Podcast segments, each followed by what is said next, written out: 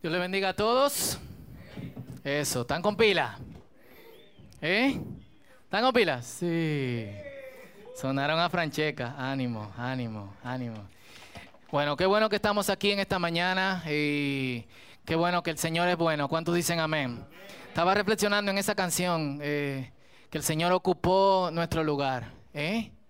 Qué ápero. Hay algunos asientos de este lado también, así que todavía Bien, y, yo quiero que tengamos eso pendiente para lo que vamos a estar hablando en el día, en el día de hoy. Eh, estamos en una serie que se llama Y lo dice. Y estamos explorando algunas cosas que la Biblia dice, pero que de alguna otra forma nos, nos chocan. Y lo que nosotros vamos a estar hablando en el día de hoy, eh, hace tiempo que no nos hubiese chocado si hubiésemos leído que está en la Biblia.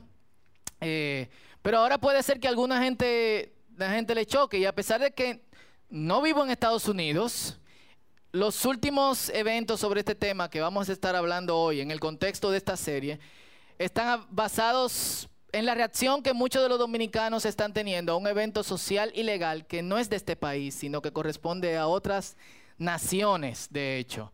Eh, a nosotros no influye Estados Unidos, pero por ejemplo, el mismo día en que se aprobó en Estados Unidos, también se aprobó en México. Hace ocho años se aprobó en Israel.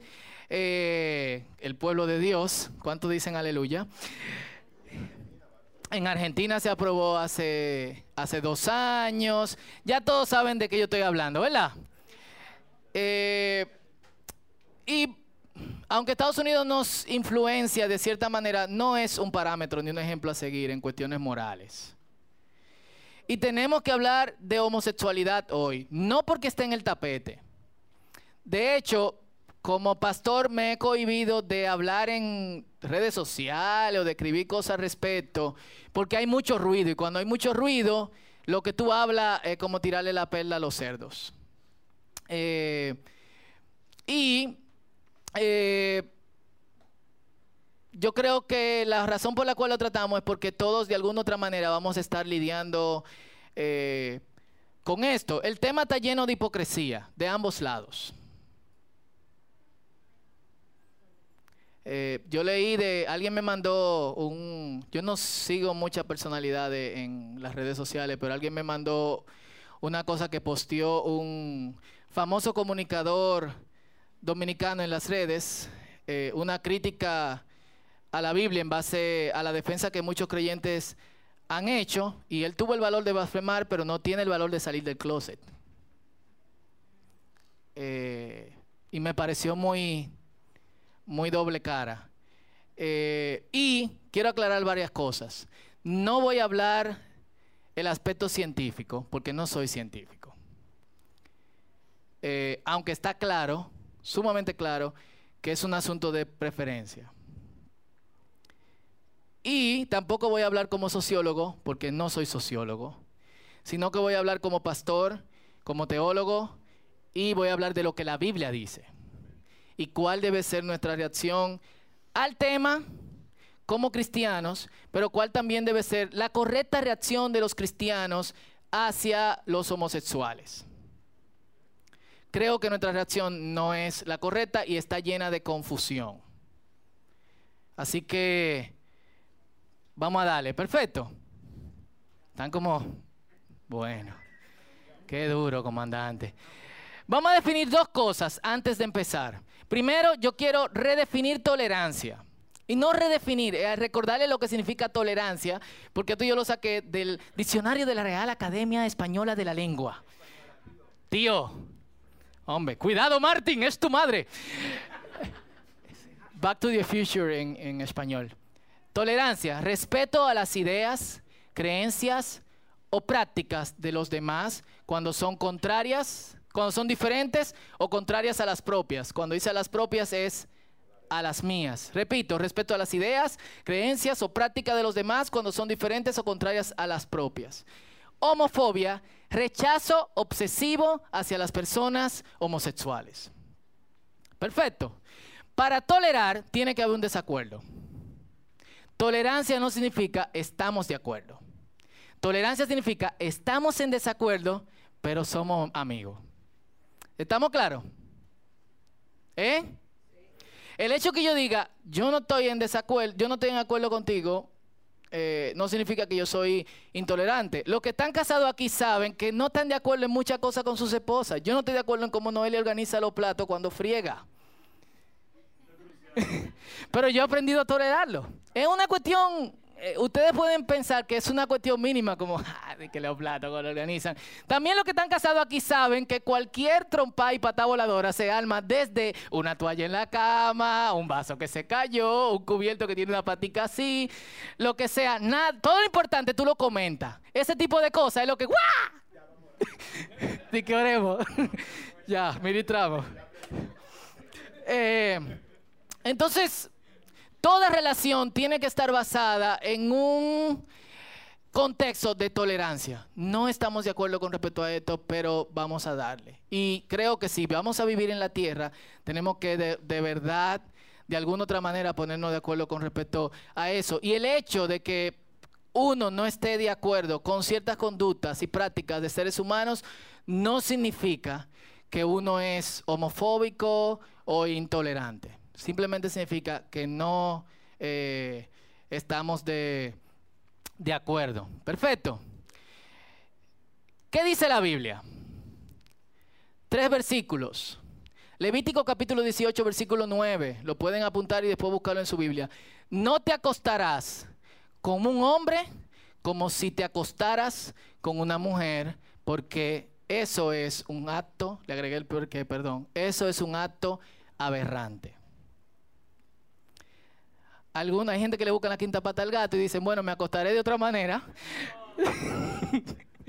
Pero ya no sería como se acuesta un hombre con una mujer. Y Primera de Corintios 6, 9, que es un, es un versículo mucho más fuerte, también Primera de Timoteo 1, 10, dice lo siguiente, ¿ignoran acaso que lo que hacen el mal no tendrán parte en el reino de Dios? No se llamen engaño, ni los lujuriosos, ni los idólatras, ni los adúlteros, ni los afeminados, ni los homosexuales. Y sigue con la lista. Finalmente en el versículo 10 dice, entrarán en el reino del Señor.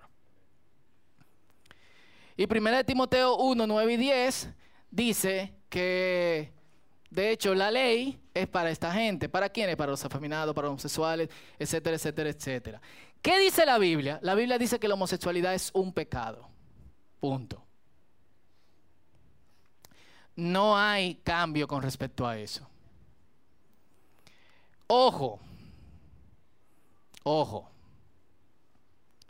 Primero, hay gente que te dice que la esclavitud era una práctica aceptada por la Biblia y que luego entonces nosotros la estamos aceptando hoy. La, eh, practicar, la práctica de la esclavitud o no nunca se consideró un pecado. La poligamia Tampoco. El problema con esas prácticas eran prácticas que Dios permitía, y eso es otra cosa mucho más larga que vamos a tratar también dentro de este tema, por qué Dios permitía la poligamia antes o la esclavitud, etc. Eh, y el tiempo nos demostró que ambas prácticas eran prácticas de hecho opresivas, y Dios siempre está en contra de la opresión y está en contra de la injusticia. Entonces, no podemos clasificar algo que la Biblia pone como pecado dentro de la misma clasificación de prácticas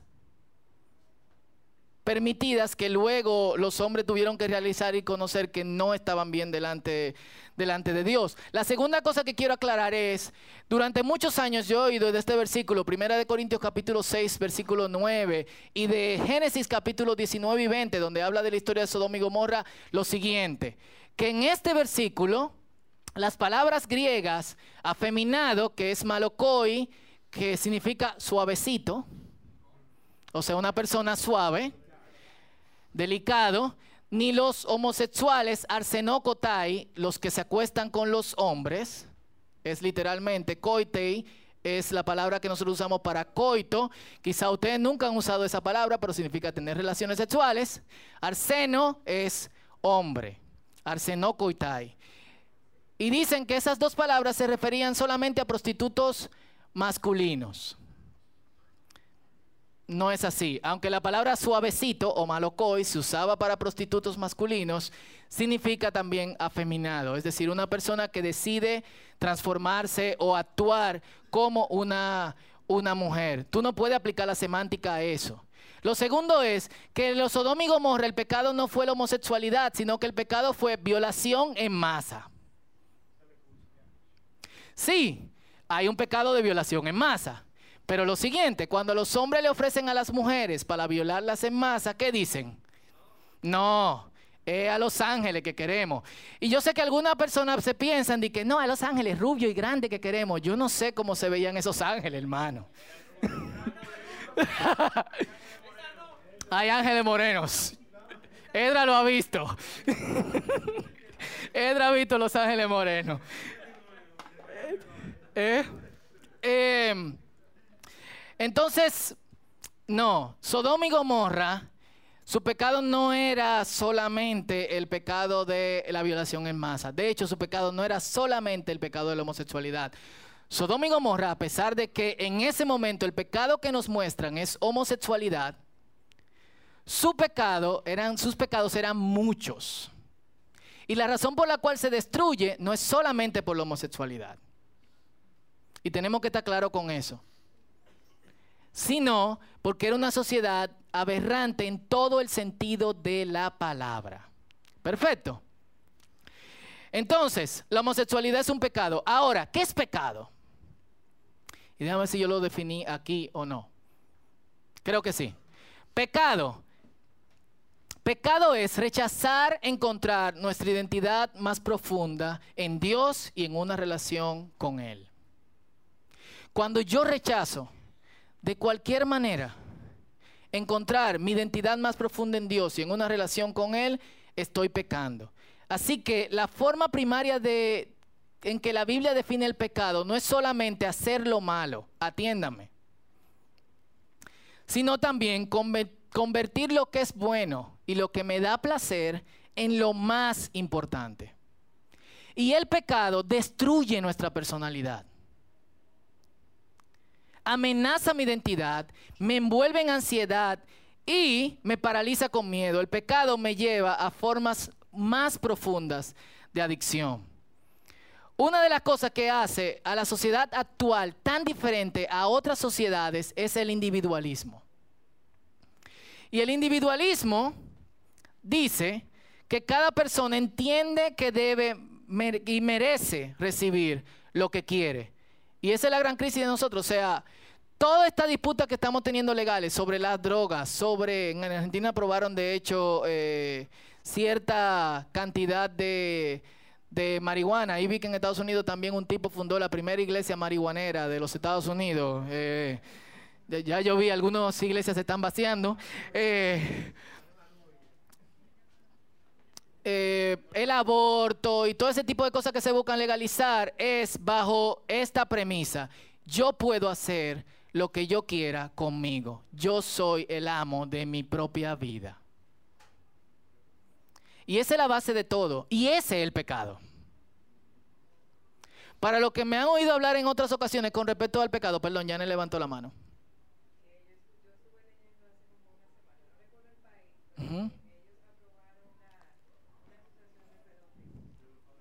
Sí, es una noticia un poquito vieja, pero viene. Viene poderosamente. Eh, el que dice, dice ella que vio un artículo donde se estaba tratando de fundar una asociación de pedófilos.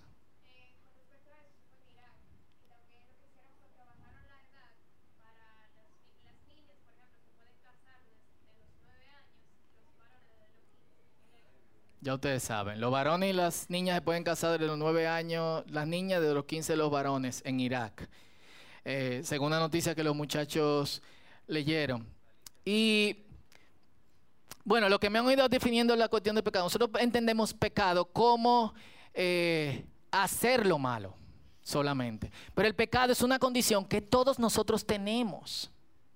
Pablo le dice a los corintios, palabra fiel y digna de ser recibida es esta, que Cristo Jesús vino a morir por los pecadores de los cuales yo soy el primero, public sinner number one. Eso es lo que yo soy. Y esa es nuestra, nuestra condición. Cada vez, cristiano o no, que tú busques algo para descansar tu ansiedad o lo que sea en otra cosa que no sea Dios, está pecando.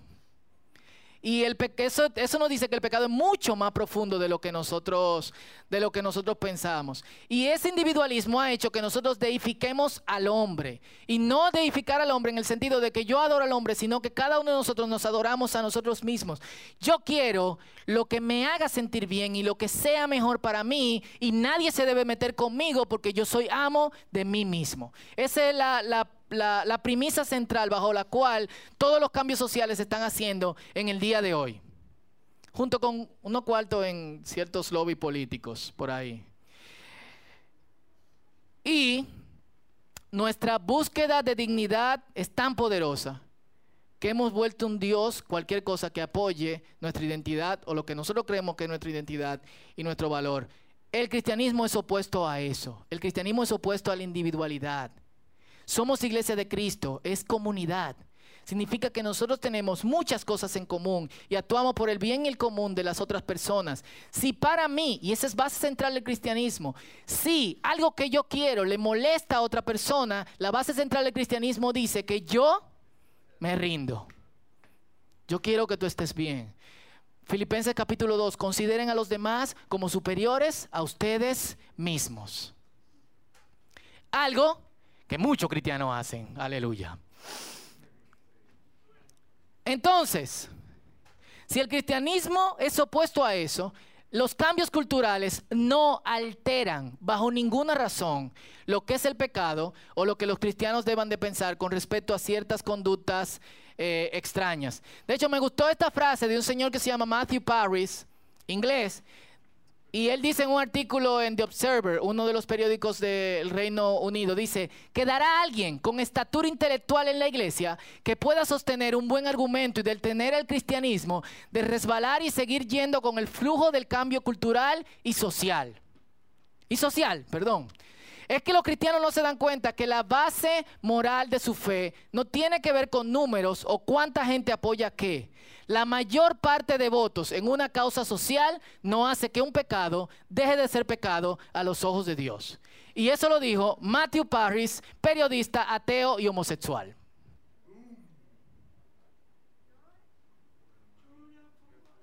Y su artículo se llama Soy ateo, soy gay, pero yo quiero que la iglesia se oponga al matrimonio gay.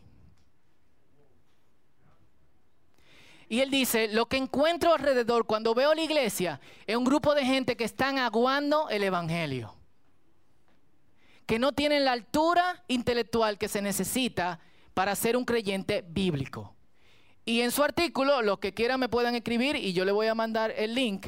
En su artículo, un grupo de, de él cita a un grupo de, escritores o de predicadores eh, de principios del siglo pasado y él habla, ¿quién puede decir este tipo de cosas? Ta, ta, ta, ta, ¿Quién puede decir este tipo de cosas? Ta, ta, ta, ta, ¿Quién puede decir este tipo de cosas? Ta, ta, ta, ta, No lo encuentro en la iglesia de hoy.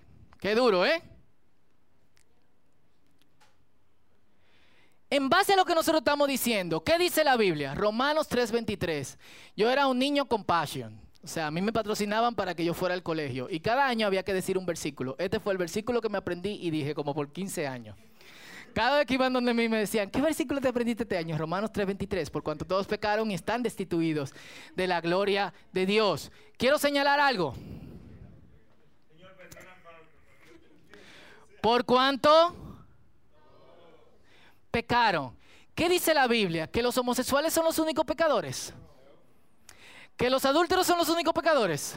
¿Que los borrachos son los últimos pecadores? No. Dice, por cuanto todos pecaron y están, la Reina Valera 60 dice, y estamos destituidos de la gloria de Dios. Entonces, la homosexualidad no es un pecado especial.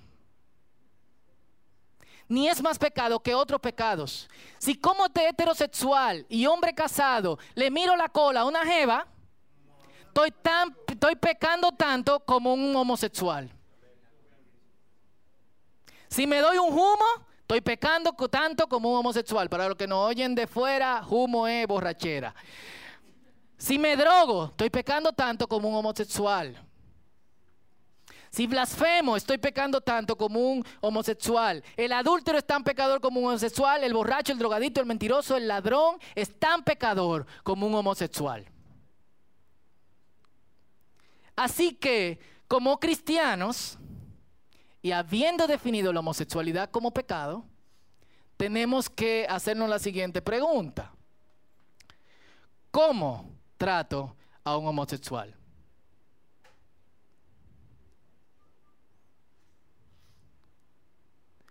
Porque el punto debe ser, y alguna gente dice eso, ¿cómo yo lo hago? ¿Cómo yo me, muevo en el trabajo, lo que sea? ¿Cómo yo trato a cualquier pecador? nosotros conocemos gente que practica otro pecado. ¿Quién no conoce aquí a un borracho? ¿Quién no lo conoce? ¿Quiénes conocen borracho aquí? Levanten la mano. ¿Quiénes conocen hombres o mujeres que le están pegando cuernos a su pareja ahora mismo? Eh, tienen que hablar con alguna gente, ¿eh? Saben, hay demasiado secreto en este grupo. Eh, ¿Quiénes conocen a alguien que lamentablemente tiene una adicción a las drogas?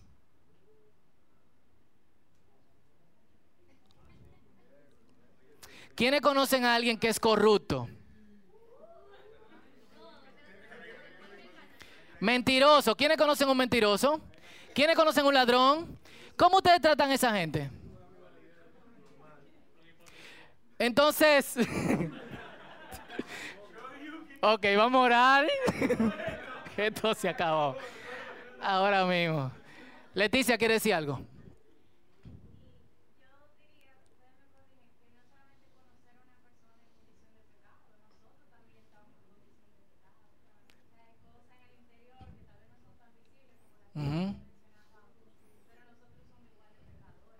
Amén.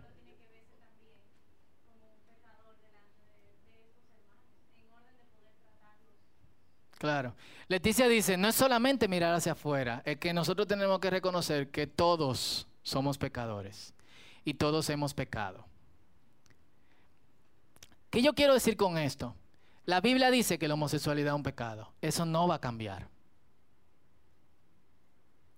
Y nosotros, así como nosotros le decimos a un pariente que se ajuma y después golpea a la mujer, cuando está sobrio lo sentamos y hablamos con él y le decimos, mira, tu actitud, tu conducta tiene que cambiar de alguna otra manera, hay buena noticia para ti, el Señor tiene perdón, etcétera, etcétera, etcétera. Es la misma posición que nosotros debemos de tener con cualquier persona que tenga pecado, incluyendo personas que son homosexuales.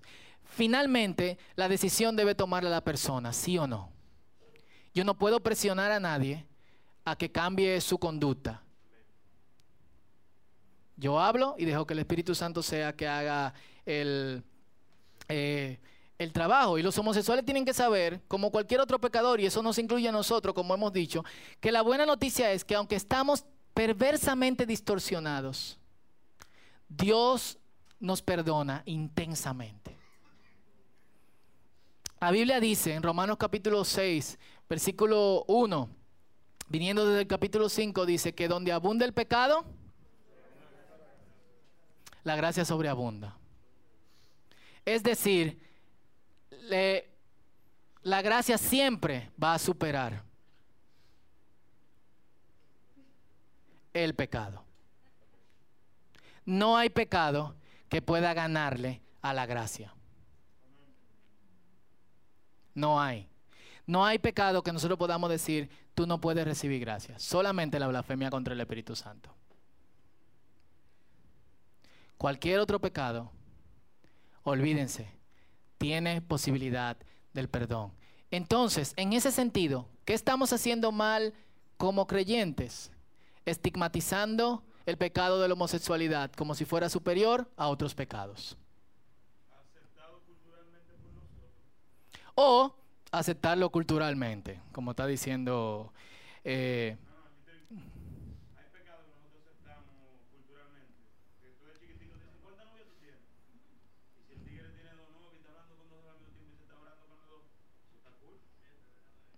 Ok.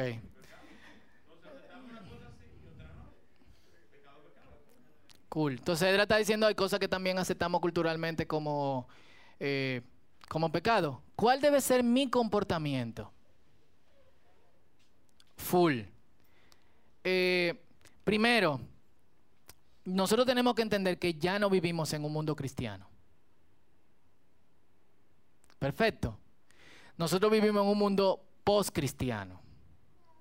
¿Qué significa eso? Eso significa que yo decirle a la gente, tú no puedes aceptar el matrimonio homosexual porque la Biblia lo dice,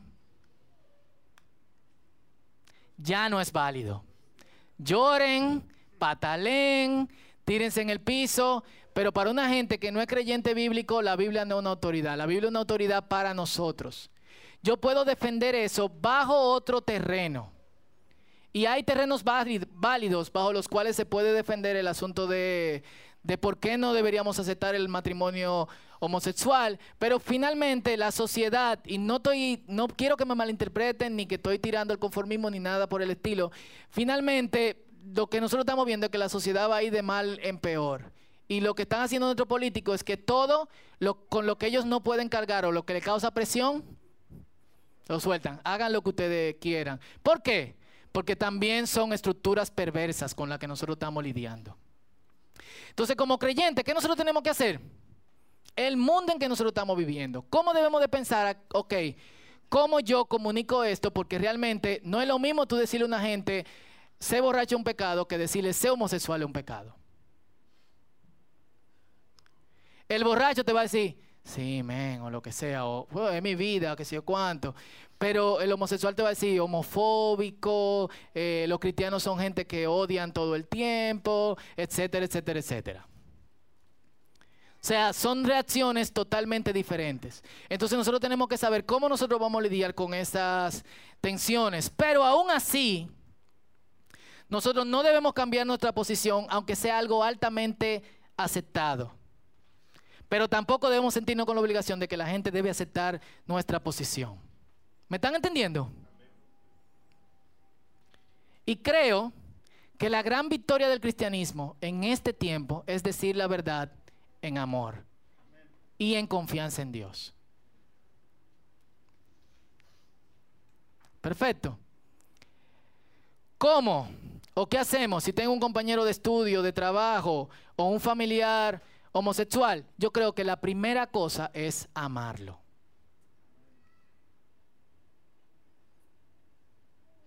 La Biblia nos dice, bueno, no la Biblia, yo iba a decir que la Biblia nos dice, estoy como un amigo que dice, la Biblia dice, camarón que se duerme se lo lleva a la corriente. Eh, pero los cristianos siempre hemos tenido en cuenta que es importante amar al pecador, aunque nosotros rechacemos y odiemos el pecado. Amén. Entonces, algo que nosotros tenemos que entender es cómo nosotros vamos a vivir en esa tensión. Si es Lewis lo pone de esta manera. Él dice, ¿cómo yo amo al pecador pero odio al pecado? Y él dice, miren a ustedes mismos. Ustedes son pecadores y se aman. Sin embargo, odian el pecado que está dentro de ustedes. ¿O no? ¿Quién le gusta pecar? Entonces, ¿qué vamos a hacer? ¿Salir huyendo cada vez que tengamos un compañero, un familiar o una persona que está con nosotros, que, o sea, que trabaja con nosotros o interviene o interactúa con nosotros? ¿Salir huyendo? No, ámenlo. Pero, obviamente, hay cosas en las que nosotros no debemos de compartir. Así como tú no te sientas con un drogadito a verlo cómo se da una línea de cocaína o se fuma un porrito. O tú no te sientes en un colmadón a ver cómo un tipo se borracha y después va a su casa y lo ve como le da golpe a la esposa. Entonces también nosotros hay cosas en las que no participamos y tenemos que decir, no, nosotros no participamos en eso ni lo apoyamos, pero te amamos y te queremos. Tenemos que aprender a vivir en esa tensión y creo que ese es el, asunto, eh, el aspecto más difícil de todo esto. Pero como me dijo uno de mis profesores, una vez que le hice una pregunta para preparar un mensaje para el círculo, lo que la Biblia dice, la Biblia dice. Así que tenemos que, de alguna u otra manera, hacer saber, la Biblia dice esto, pero te amamos. No participo en esto, pero te queremos. Las puertas de nuestras iglesias están abiertas, nuestro corazón también está abierto y las buenas noticias es que hay perdón en Cristo Jesús, que me salvó a mí, tan pecador como tú, aunque te cueste salir eso de la palabra. Algunas personas entienden que ciertos homosexuales son más pecadores que uno. Me salvó a mí. y yo sé que puede hacerlo contigo también. Y par de cosas. El hecho de que una persona sea homosexual no significa que es mala gente. Así como una persona que es borracho puede ser que sea muy buena persona. El hecho de que una persona sea homosexual no significa que tenga la incapacidad de hacer cosas buenas. Pero la salvación no se trata de practicar cosas buenas. Somos salvos a través del regalo inmerecido de la gracia de Dios. Y todos nosotros sabemos y conocemos esto. Amén. Dios le bendiga y Dios le guarde.